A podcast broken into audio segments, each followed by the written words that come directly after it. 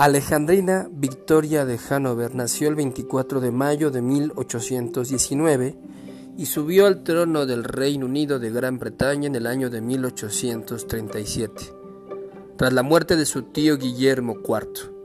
Su largo reinado se identifica con la sociedad de su tiempo, que recibe por ello el sobrenombre de victoriana. Algunos historiadores opinan que su coronación era previsible, mientras que otros afirman que se produjo fortuitamente, ya que sus inmediatos antecesores y tíos, los reyes Jorge IV y Guillermo IV, podrían haber tenido descendencia legítima. En cualquier caso, la joven se ganó el respeto y el afecto del pueblo inglés, afianzando así una dinastía que había sido problemática a lo largo del siglo anterior.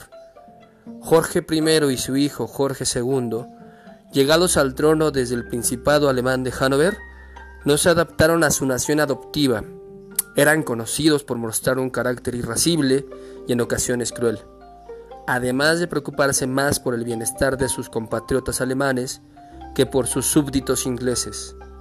Jorge III cambió ese tono por completo e inició un acercamiento de la monarquía a la población que culminaría con la propia victoria.